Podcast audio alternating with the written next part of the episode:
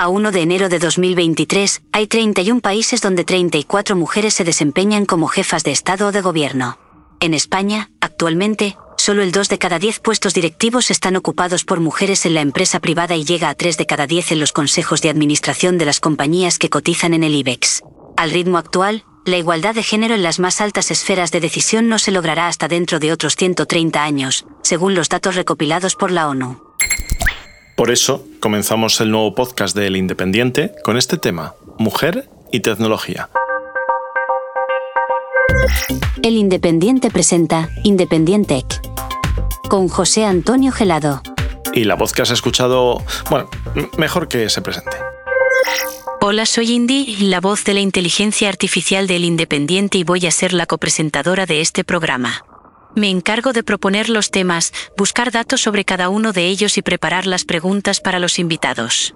Y también haré alguna pregunta. Claro, que no todo van a ser datos. Y una vez hechas las presentaciones, comenzamos.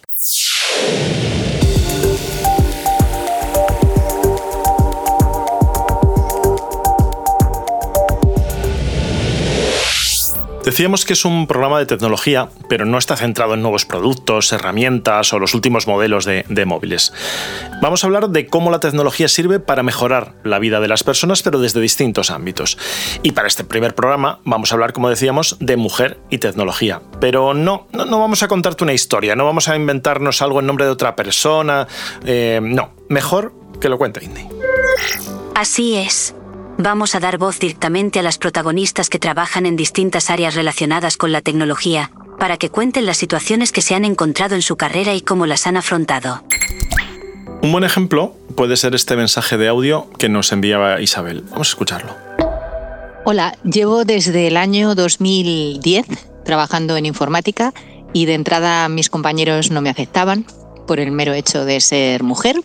Luego tuvieron que aceptarme y aprendí muchas cosas muchas cosas, entre otras, pues aquella parte de tecnología cuando se implementó el certificado electrónico y tuve un señor doctor en ciencias de la Tierra que me dijo que, que, yo me callara, que yo me callara y que se lo explicara a mi jefe. El problema es que la que sabía de certificado electrónico era yo y la única que podía hacer registro de certificado electrónico era yo. Así que estuvo dos mesecitos el pobre sin poder firmar, hasta que el director me pidió, por favor, que le hiciera la firma y ya tuve que atender a su, a su solicitud. Pero vamos, que esto de tú no sabes es lo normal, lo normal en informática. O cuando entras en un despacho, hay chico y chica y entonces a ti te preguntan por el informático y le dices, bueno, si quieres que te ayude. No, no, no, es que, un informático. Y dice, ya, ya, pero si quieres que te ayude, yo te ayudo. Esto es centro de atención al usuario y yo te ayudo. Y no, esto no, no lo llevan bien, no lo llevan bien. Porque normalmente si hay chico y chica, pues se dirigen a la mesa del chico. Está bien porque a veces tenemos menos trabajo, pero no es la idea. La idea es que sí, sí, por el mero hecho de ser mujer se nos distingue. Bueno, yo creo que esto pasará, pasará. Nos vamos a Córdoba para hablar con Inmaculada Pérez Figueroa, empresaria, responsable de las empresas Incentifor y New Gaming, emprendedora en serie, y la voz del Foro de Empresarias y Profesionales de Córdoba, FEP, que reúne a cerca de 500 mujeres andaluzas. Hola, Inmaculada. Eh, bueno, ¿qué tal? Bienvenida al, programa. Muchas gracias por invitarme y, encantada de estar compartiendo este rato contigo. Has escuchado el testimonio de Isabel y me imagino que una profesional que nos esté escuchando ahora, una, empresaria, una profesional que se encuentra pues, con este tipo de, barreras culturales y, sociales, como la que nos comentaba Isabel, pues no le sonará a lo mejor tan extraño, tan raro. ¿Cuáles son las más habituales que os encontráis en el foro y con todas las empresarias que sois y profesionales? ¿Y cómo crees que puede la tecnología, si es que puede, ayudarnos a superarlas? Bueno, eh, lo que hemos estado escuchando hace un momentito eh, es algo que es una práctica habitual, ¿no? Son estereotipos en los que las mujeres parece que tenemos unos roles en los que nos desenvolvemos mejor y la tecnología no forma parte de, no forma parte de, ellos, ¿no? ¿Qué, ¿Qué, nos encontramos? Bueno, pues yo en el mundo de los negocios, eso de que miren antes a un caballero que a mí para la toma de una decisión es sistemático, independientemente de la tecnología. Pero ya todavía más cuando parece que la tecnología es algo que a las mujeres nos afecta menos, nos importa menos. Lo que hay que pensar es que cuando tú te estás dedicando al mundo de empresa, aquí no hay género. La tecnología ha venido para, para ayudar a, a la empresa, la digitalización es una necesidad Así que nos encontramos con ese hándicap que yo no sé si la tecnología nos ayudará, lo que nos ayudará es el tiempo y el demostrar que, que sobre todo las herramientas de gestión, que es con lo que yo estoy más familiarizada, ¿no? digital, eh, no tiene nada que ver con, ser hombre o que ser mujer a la hora de que tú la apliques, la apliques correctamente. Y, yo creo que además precisamente practicáis con, el ejemplo, con las iniciativas que lleváis a cabo en, el foro de, empresarias y he visto que se agrupan en torno a una etiqueta, un hashtag, porque hay que bueno, un poco reducirlo y ponerle una marca, un nombre, que en este caso es almohadilla marca mujer. ¿Qué es exactamente? Bueno, pues, uff, vamos a ver. Nosotros, eh, bueno, el Foro de Empresarias es una asociación empresarial, somos casi 500 empresas lideradas por mujeres Digo lideradas por mujeres porque no solo son de mujeres, sino hay muchas de ellas que la mujer es la gerente o es la dueña o por lo menos tiene un, puesto de decisión. Entonces, bueno, nosotros siempre, desde que, desde que creamos nuestro primer manual de identidad corporativa, tuvimos muy claro que la visión de la empresaria que se sumaba al carro de la digitalización era fundamental era fundamental porque eh, formaba parte de un estereotipo que ya hemos escuchado antes, que era que la mujer, lo de las máquinas, eso, eso lo hacen los hombres y las mujeres no lo hacen.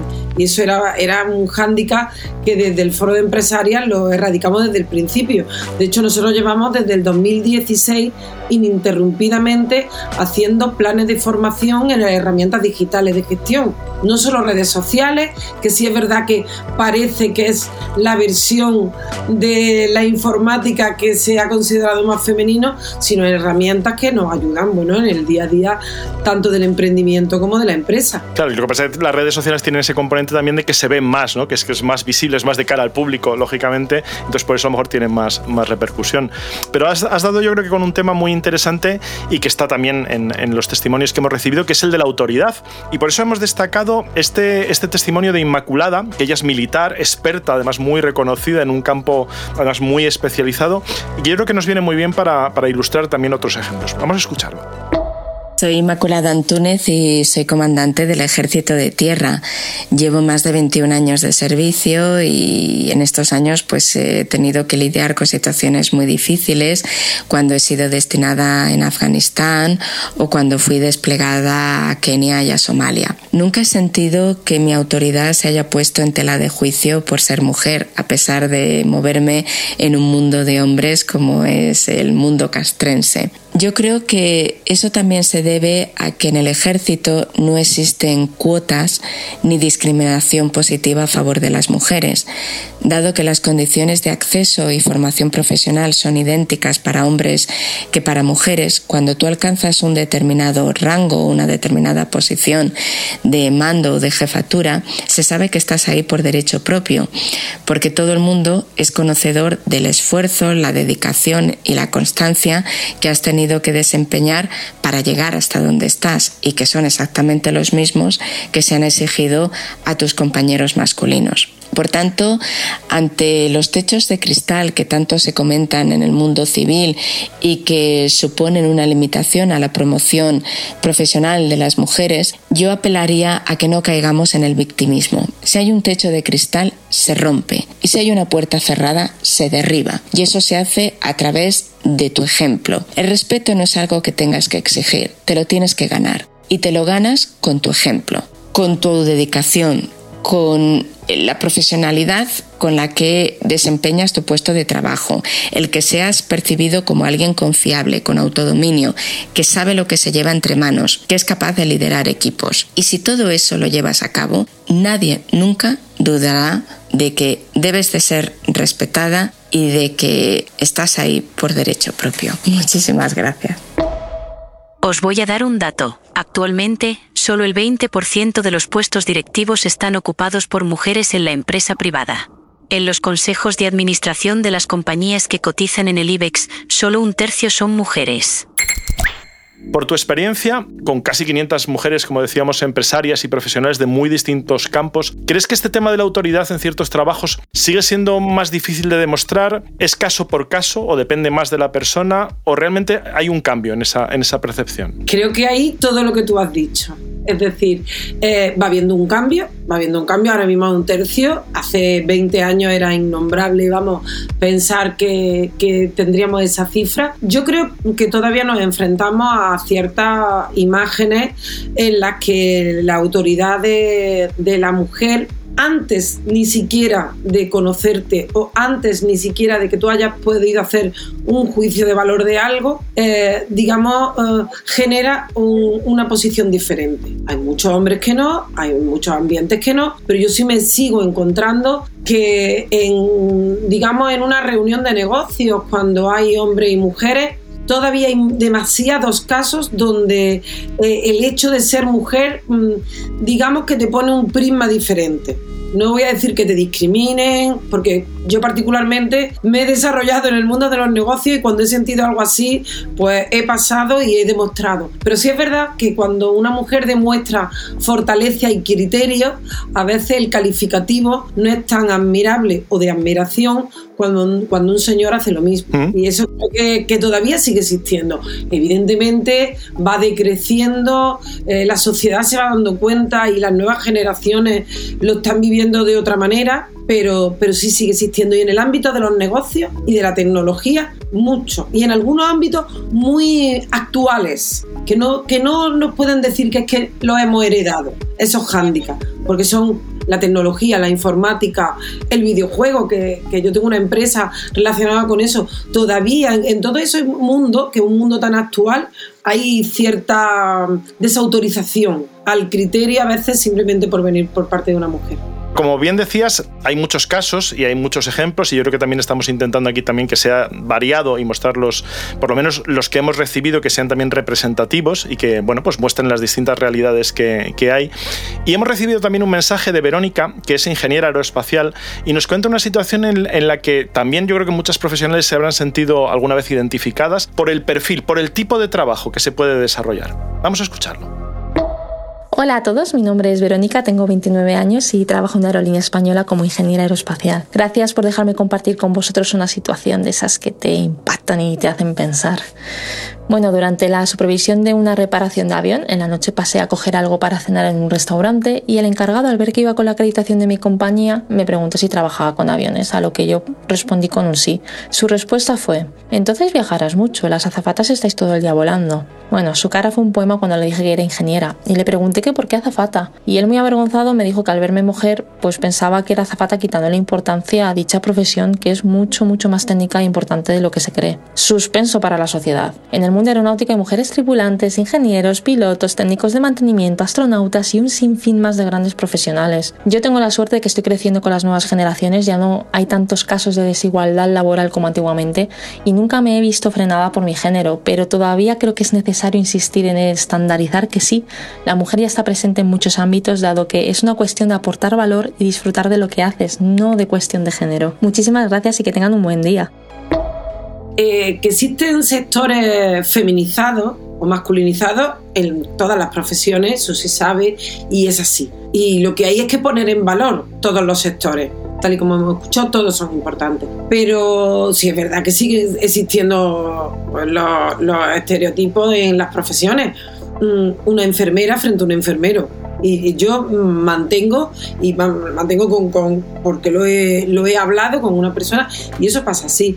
De todas formas, estamos evolucionando hacia una perspectiva que yo creo que es muy marca mujer, que es ese disfrutar del trabajo y no que no tenga nada que ver con el género. Es decir, hay mujeres que si vocacionalmente quieren ser pilotos, van a ser pilotos. Hace 50 años ni se le ocurría tener vocación de piloto. Si una mujer o porque tiene las cualidades eh, y las competencias para desarrollar un trabajo, pues lo va a hacer si quiere hacerlo. Porque ahora mismo con fuerza eh, la sociedad eh, suspende a la hora de evaluar, pero no suspende tanto a la hora de generar caminos para intentar seguirlos, que ya es bastante porque antes antes ni había eso siquiera. Y en el mundo de los negocios igual. Yo tengo compañeras dentro de la asociación, pues porque son ingenieros y que tienen una empresa pues de, bueno, de extintores o de placas solares o, una que tiene una empresa de autobuses y ella además eh, en algunas ocasiones incluso conduce uno de ellos cuando hay que dar un servicio extra. Pues la gente se extraña todavía, se extraña de que ellas sean realmente las dueñas de la empresa y la emprendedora que tuvo, porque ese otro mundo, ese otro mundo, el del emprendimiento, el emprendimiento en esos sectores que está creciendo y que, que bueno, no es cuestión de género ya. Es verdad que es más difícil, no lo vamos a decir, y sobre todo que la sociedad sigue viendo determinada. Estamos viendo ahora la película Barbie, ¿no? Que el, digamos, ese, esa vuelta que le ha querido dar Mastel a los estereotipos que Barbie tuvo y los estereotipos que Barbie rompió. Bueno, que cada uno piense de, la peli lo que quiera, pero que en la sociedad real, más de una vez todos, todos, hasta las mujeres, a veces cometemos esos errores de dar por sentado que por el hecho de ser mujer o ser hombre está en un puesto de un tipo o de otro. Dentro de las aplicaciones de la tecnología, me ha llamado la atención tu empresa newgaming.es. Sois especialistas en gamificación, digitalización y eventos gaming, una actividad que puede verse con ciertos prejuicios que pueden aportar los videojuegos, además del ocio, para mejorar la vida de las personas. Aquí entro en, un terreno en el, que, en el que yo, junto con un hijo mío, sinceramente, montamos desde más absoluto convencimiento una empresa que es New Gaming Spain, porque entendemos que eh, la, la gamificación, en este caso la gamificación digital, no solo es un ocio para la sociedad, es una forma de transmitir conocimiento. En el momento que tú transmites conocimiento y utilizas el lenguaje correcto, llega mejor el mensaje y tenemos verdaderos problemas a la hora de, generar buenos planes educativos, de llegar a los jóvenes, de motivar pues incluso a los equipos de trabajo de las empresas. Entonces nosotros empezamos diseñando actividades en las que a través del videojuego pues se enseñaban valores. Entonces buscábamos eh, cuál era nuestro perfil y nos dimos cuenta que la sociedad entera está deseando de actualizar a veces la forma de comunicación y el videojuego como lo fue el cine en su momento, el cine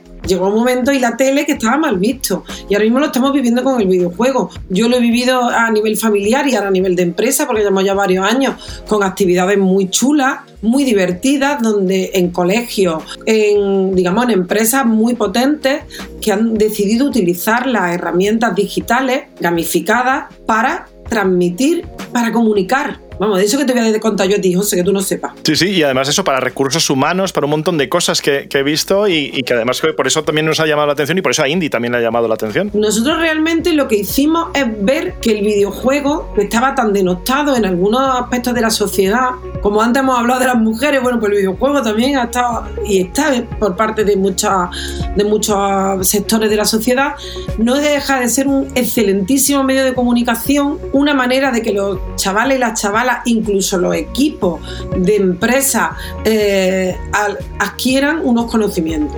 Y en este caso, ya te digo, eh, las habilidades blandas a través del videojuego ha sido nuestro fuerte de negocio importante en el último año. Pues hay que, tenemos que ir terminando, pero no queríamos eh, acabar sin. Porque, bueno, un poco la idea también de este podcast y sobre todo de este episodio es utilizar la tecnología como arma de digitalización masiva o de formación o de educación o de todas las, por supuesto, las utilidades que tiene. Pero nos gusta también ponernos en el lugar del que está escuchando, ¿no? Y, que alguien nos está escuchando y una profesional que, pues, que quiere poner en marcha un proyecto, que tiene dudas o que cree que no tiene la formación suficiente en general o en tecnología en particular o que no tiene esos contactos o, alguien a quien preguntarle pues estas dudas iniciales ¿no? que, que todos tenemos. ¿Qué le decimos, Inmaculada? ¿Qué le podemos decir? Aquí hay dos vertientes. Una, para eso está la tecnología. Internet es maravilloso, puedes aprender todo, tienes un mundo entero y es cuestión de ir tirando del hilito para aprender. Por otro lado, quien va a emprender, yo le recomendaría que buscara una asociación como es el Foro de Empresarias y Profesionales de Córdoba, en la que empezamos 13 mujeres empresarias y fuimos creciendo de forma exponencial porque era una manera de transmitir, oye, este camino nos está yendo bien. Por supuesto, por supuesto, para emprender ahora mismo hay que empezar a adquirir competencias digitales, hay que eh, definir muy bien qué herramientas de gestión son las que vas a necesitar para que tengas un conocimiento de usuario. Es decir, aquí no todas vamos a ser ingenieras informáticas, pero tú tienes que manejar con soltura una serie de, aplicaciones que te van a mejorar tu negocio, te van a facilitar la vida y una cosa que yo siempre digo que las mujeres valoramos mucho, vamos a ganar tiempo. La digitalización ha venido a regalarnos tiempo. Lo que antes se tardaba en hacer X días, cuando tú ya tienes una soltura o incluso tienes una buena plantilla o tienes una CRM pequeña, lo vas a hacer mucho más rápido. Y eso es importantísimo y cualquier emprendedor y emprendedora tiene que tenerlo clarísimo. Y bueno, y el calor humano, que busque colectivos de, emprendimiento, porque nosotros lo vivimos y es una pasión. Y estamos encantados de que, de que haya emprendedores en España que hace mucha falta y emprendedoras pues muchas gracias Inmaculada por, por acompañarnos en este primer episodio de, de Independiente. Pues muchísimas gracias a vosotros y, he estado encantada eh, de, escuchar y de aportar bueno, lo, que, lo que yo pienso en mi día a día. Y bueno, quiero destacar que todo esto que, yo he transmitido es un sentimiento que es el que define la marca mujer del foro de empresarias. Para quien quiera conocernos mejor, eh, a través de WWF de Francia, de España, P de Pamplona, C de Córdoba, que donde estamos, punto es y creo que ahí pueden eh, cualquier persona puede ver cómo las mujeres se desarrollan en todos los campos. No hay ninguno que hoy por hoy no, no sea susceptible de estar ocupado en igualdad entre hombres y mujeres. Muchísimas gracias. Gracias a ti, Inmaculada, y gracias también a todas las profesionales que nos han hecho llegar sus comentarios, las que lo habéis hecho eh, con vuestra voz y que pues os habéis atrevido a ponerle, a ponerle voz a vuestro testimonio, los mensajes que nos habéis enviado, los que no eran para publicar. Gracias a, a todas las que habéis participado y también, por supuesto, también gracias a Indy que se estrena en, en este podcast. Bueno, Indy, un saludo. Gracias. Ya estoy trabajando y buscando datos para el próximo programa, en el que analizaremos otros ámbitos en los que la tecnología ayuda a mejorar la vida de las personas. Nos escuchamos en el próximo programa. Un momento, antes de terminar, vamos con un Independent Tip. ¿Y eso qué es? Pues un truco, un consejo, una app, una web o una herramienta online que te puede sacar de, un apuro o ayudarte a resolver un problema en el trabajo. El otro día me preguntaba un amigo que cómo salía mejor ir a un sitio que estaba pues, un poco alejado de, de la ciudad. En taxi, Uber, Bolt, Cabify la respuesta, Google Maps. Sí, sí. Al buscar un recorrido, aparecen arriba los iconos, ¿no? ir en coche, transporte público, bici. Transporte público es como un tren, la bici. Y si sigues a la derecha, en algunas ciudades aparece un icono de una persona así de pie, con la mano levantada, que te compara los servicios públicos de, transporte de esa ciudad con precio y tiempos estimados. Es decir, te compara pues, si hay taxi, Uber, Cabify, FreeNow, es decir, todas estas aplicaciones. Si la tienes instalada en tu móvil, le das directamente y te lo abre. Y además te muestra sin abrir nada desde Google Maps el precio y el, el tiempo estimado. Y este es el Independent Tip de hoy. Nos escuchamos en el próximo programa.